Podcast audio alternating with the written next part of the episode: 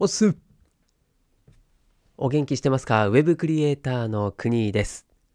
この番組はコロナ禍で飲食店を退職し年収550万から0円になった僕がフリーで稼いだり職業訓練ウェブデザインクリエイター科で半年間勉強するリアルな姿をお届けしながらあなたを元気にしちゃうそんな番組です。さあ、寒い。今日はね、ちょっとストーブをつけようか迷うレベルでございましたけれども、今ね、耐えております。はい。そんな中、ちょっと、なんでしょう、この体がちょっと震えるぐらいな感じで放送してるので、もしかしたらね、あの、うまく口が回らないかもしれないという状況でございますけれども、お付き合いいただけると嬉しいです。今日のテーマはですね、はい、職業訓練日誌50、ん ?35 回目。はい。パソコンが思い通りに動かない問題についてお話ししたいと思いますんで、お付き合いください。では、行ってまいりましょう。さあ、今日は9月の24日ですね。だいぶ秋。もうね、落ち葉とかも、気がついたら結構ね、はい、もう落ちてて、まあ、ランニングする時にね、だいぶこう、紅葉が深まってきたなというふうに感じる今日この頃でございますけれども、まあ、そんなね寒い中ですが今日も職業訓練についてですねお話したいと思いますよ。はい。でね、まあ僕の放送っていうのは何でしょうねこうテーマで言うとうんちょっと堅苦しい感じは今のところはねありますね。でうんまあ何でしょうこう退職してで今無職っていう状況の男がね、しかももう40過ぎたおじさんがですよ、この話をしててね、何が面白いのというところなんですけれども、ただね、あの、テレビとかっていうのは、いつの時代もですね、人の不幸を見てですね、自分の方が幸せじゃんって思えるのが、それがね、娯楽だったりするじゃないですか。まあそういう意味ではね、まあ、僕のこのまあ姿は見えないですけれども話してる内容を聞いてね何をねもたもたももがいてるんじゃと私はもう働いて稼いでるぞというふうにね思ってもらえるのももうこれは立派なですねまあエンタメにもなるし誰かのねこう幸せを感じさせるそんな演出ができてるんじゃないかなというふうに勝手に思いつつですね日々はいやってるわけでございます。それで今日ね、そのテーマであるパソコンが思い通りに動かない問題。もうこれですね、もう素人は必ず起こる現象であり、で、僕も今、ある意味素人なんですよね。そのコーディング、はい、プログラミングをするという意味で言うと、素人なんですよ。で、それで、まあ、日々勉強しているわけなんですけれども、まあ、ここに来てですね、まあ、ちょっとこう内容も、ハードになりつつ、どんどんね、進み方がちょっとこう複雑で速くなってるんですよね。で、それに追いつこう追いつこうというふうに必死でやってるさなか、やっぱりね、その現象が起こるわけですよ。経験ないですか？うん、その自分が思いもしないような動きをなぜかね、パソコンがしているとか、あるはずなんですよ。で、僕も最近で言うとね、まあこれ僕というよりは両親の話なんですけれども、こうスマホとかね、あれで、こう、気がついたら知らない画面になってたりするんですよね。で、もうどうしていいかわかんないから、こう固まっちゃうんですよね。で、それ以上先に進めないっていう状況。で、何を押してもいいかわかんないから怖いっていう状態で、え僕にバトンパスされるんですよね。でも、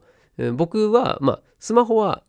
当然ね、もう使い慣れてますから、で、iPhone なんですけども、その iPhone をね、親のやつはね、iPhone8 ですね。うん。で、その8を握ってですね、見たら、何のことはない。あの、サファリってあるじゃないですか、ブラウザ、ブラウザね。あれが、あの、プライ、プライベートモード、プライバシーモードかな、うん、に、えー、切り替わっちゃうんですね。で、これなんでかっていうと、今回アップデートして画面どうなったかわかんないんですが、あの、左下のところね、こう、サファリの画面の最初の開くところですね。あそこで、ちょっとこう、なんていうのかな、こう、いろいろ閉じる画面あるじゃないですか。うんと右下を押したらちょっとヒュッて浮いてそれでバッテンとかを押したらそのページが閉じれるとかあとはあの新しいページを表示したいときは真ん中の下の下側の真ん中のプラスボタンを押すと新しいねページが開くっていうあの画面ですねあれの左下を押すとそのプライベートっていうボタンがあってでそこを押しちゃうとですねプライベートモードになるんですねでこれ何かっていうと、まあ、知ってる人も多いと思うんですけれどもこう自分で自分用にカスタマイズされていないまっさらな状態のブラウザが立ち上がるんですよね。そう。で、今その画面、それになってますよっていう、こう注意勧告みたいのが出たところでフリーズするっていうのがね、両親の状況なんですけれども。でこれもね、素人、わかんない人からするとですね、もう、もう思考停止するんですよね。わかんない、怖いってなるんですよ。そうだそれが、まあ、僕もで言うと今こういうプログラミングをしてですね新しくしてる学んでいる状態で起こる現象と全く同じなんですよねそうだからこれね笑えないんですよ。自分もねいつそうなるか。明日は我が身というやつですね。はい。なんでねこれは、うん、自分もねそうなる可能性はあるということでどうかですねそういう人がいたら親切にですね親身になって、はい、一緒に寄り添って教えてあげてほしいなというふうに思います。で、僕の今回のこのパソコンがね、思い通りに動かない問題っていうのはね、まさにね、今日もあったんですけど、これね、パソコンが動かないんじゃないんですよね、今回はね。パソコンじゃなくて、その、プログラミングなんでね、こうソースコードっていうコードを入力するんですよね、このテキストエディターっていうところに。で、そこに入力していくと、えー、ボタンをポッと押すとですね、Google とかの画面に自分が入力したプログラムがこう表示されるですよ。で、ここまではね、その内容はわかるんですけれども、どうにもこうにもですね、その本来出るはずの感じにならないんですよね。で、今やってるのは、の jQuery って言ってですね、その HTML と CSS っていう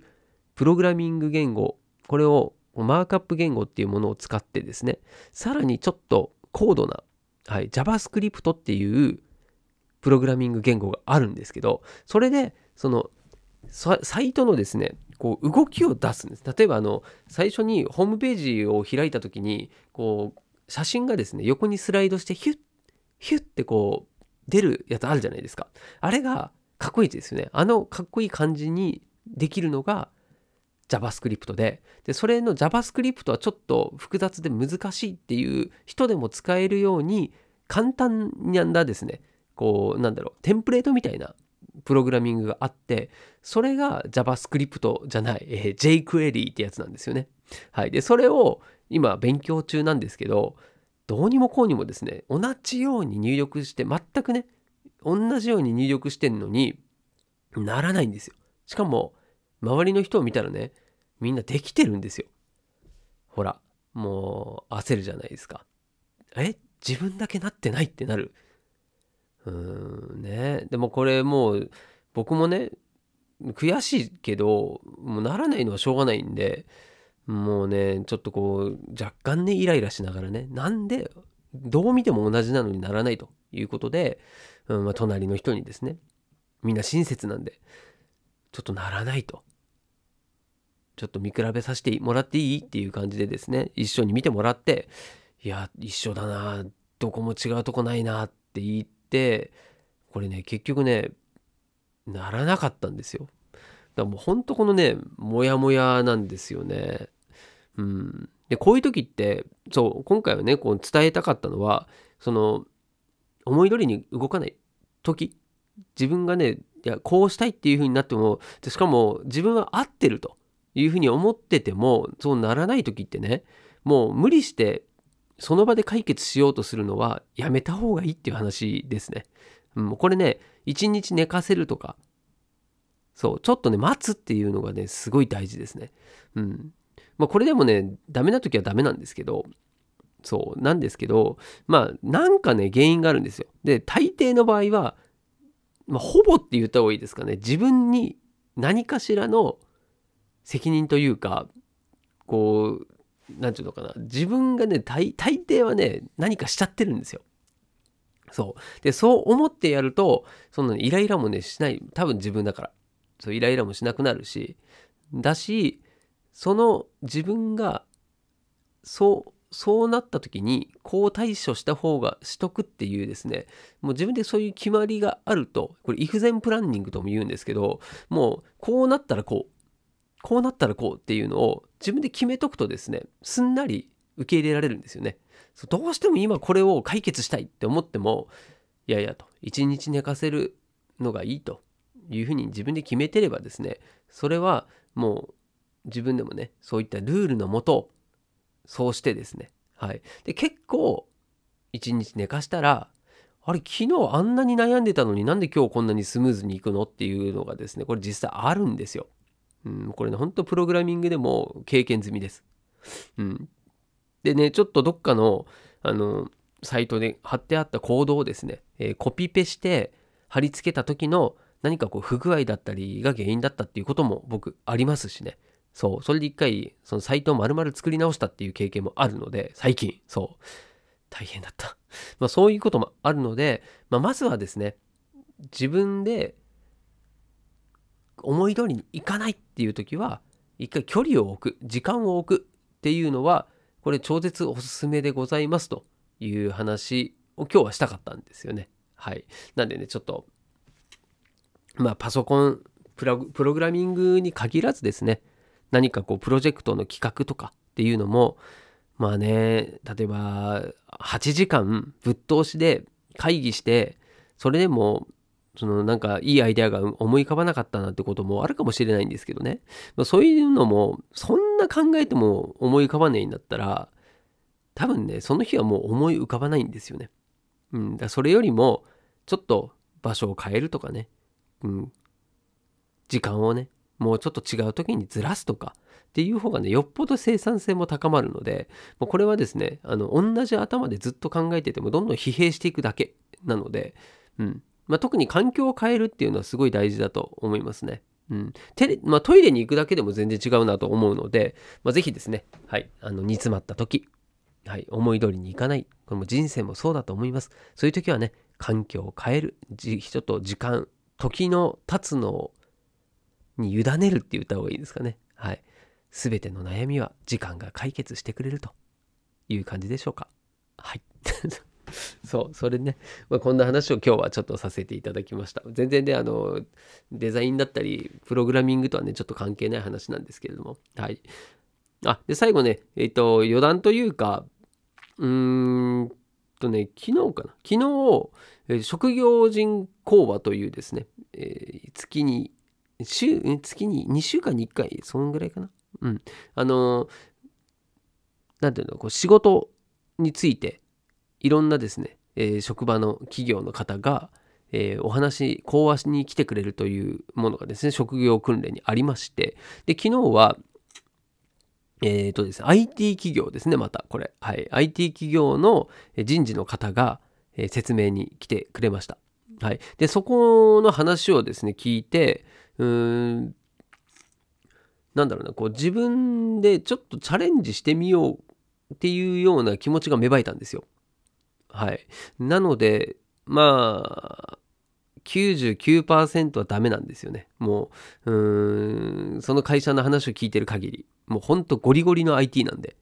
うん、もうなんでプロプロジェクトとかプロダクトもう多数ある中でもういろんなこう企業と提携してね、本当なんなんですかもうこう、うん、例えばゲーム、テレビゲーム、あの、プレイステーションとか、ああいうゲームの開発に携わってたり、あと医療関係の、こう、保守システムを管理してたりとか、もうね、多岐にわたって、そのもろ IT っていう企業なんですよ。ただね、あの、僕、その時話聞いてて、その、面接だけって言ったんですよね。うん、で、まあ、IT で面接だけってなかなか聞いたことないなと思ってそれでねそのどんな会社なんだろうっていうふうにちょっと興味が湧いたというのが一つありますね。あとは、うんまあ、面接だけなのでワンチャンその IT 企業で働くチャンスがあるかもねっていうそうその淡い期待を抱いたっていうのも一つありますそして、何よりね、迷ったら GO の人間ですからまあ、自分でちょっと迷っちゃったんで、もうそれは、あ受けるしかないでしょうということで、で、散々今まで、なんだちょ、もう、就職活動というもの自体をしてこなかった僕がですね、ここに来て、その企業の面接ちょっと受けてみようかなっていうふうに思ったと。いう、まあ、余談というか雑談でございます。はい。まあ、これもまたですね、追って、その後どうなったのか。まあ、今日、うん、そのメールが来てですね、こ昨日メールを送って、今日メール来て、で、こういった書類を送ってくださいみたいな感じでね、はい、言われて、まあ、それを今日中にちょっと作って提出しようかなと思ってます。まあ、なんか、うん、10月から、うん、採用できる人は10月1日からもう働いてもらいたいみたいなことも言ってるぐらいでね、多分倍率も高いでしょうし、で、急成長してる会社なので、うん、まあ多分それで増員する、だと思うんですけどね。うん。まあ、そうなってくると、当然優秀な人がね、どんどん雇われていくわけで、僕みたいに、もう本当に今、その資料を書いてる途中なんですけども、と、実績、IT、IT の実績なしって書きましたかね、もう素直に。はい。なんで僕は今回はもう玉砕覚悟で、もう覚悟するほどでもなくて、ほぼ玉砕なので、逆にね、なんかこう、うん、突拍子もないというか、うん、試してみたいなと思ったんですよね。そう。もう面接だけでの戦いになるので、うん、まあ、目立てればいいかなって感じですかね。なんで、なんか、そ、ありきたりな、ありきたりな面接の受け方ではなくて、まあ、破天荒な感じにするわけじゃないんですけども、うん、まあなんか、とにかく正直に、そしてストレートに自分の思いを伝えるっていうのをちょっとやってみようかなと思ってます。はい。面白くないですか？その方が。ね。だし、まあここでこう話す時の内容をネタにしてもね、うん、そっちの方がいいなと思ったので、なんで、なんていうの、こう、媚びを売るような面接は嫌だなと思ったんです。うん。面接だけ、だからこそ、僕を、僕ってこんななんでどうか使ってくださいっていうような感じではなくてですね、僕を使わないと、僕を採用しないと、あなた方、損するよっていう方向に持っていけるようにしたいなと。な、めっちゃ上からじゃんっていう感じにしようかなと思ってますね。どうせ受かんないんだから。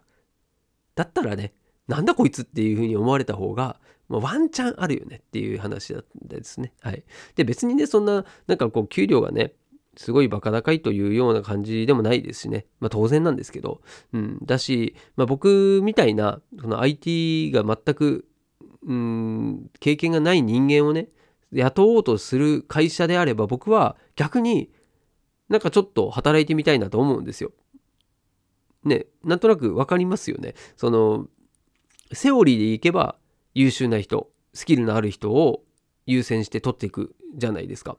まあ、それが全くど素人のやつを採用して、こいつ、この会社は、こいつって言っちゃった。この会社は何をしようとしてるのかっていうのはすごい気になりますよね。で、この僕をですよ。素人な僕をもし採用したならば、どうやって調理してくれるんだと。いうのは、またこれ上から目線になりますけれども、ちょっとね、うん、思うし、まあ、採用もしされたら、そっからが大変だよねっていうところは、すごい感じますよね。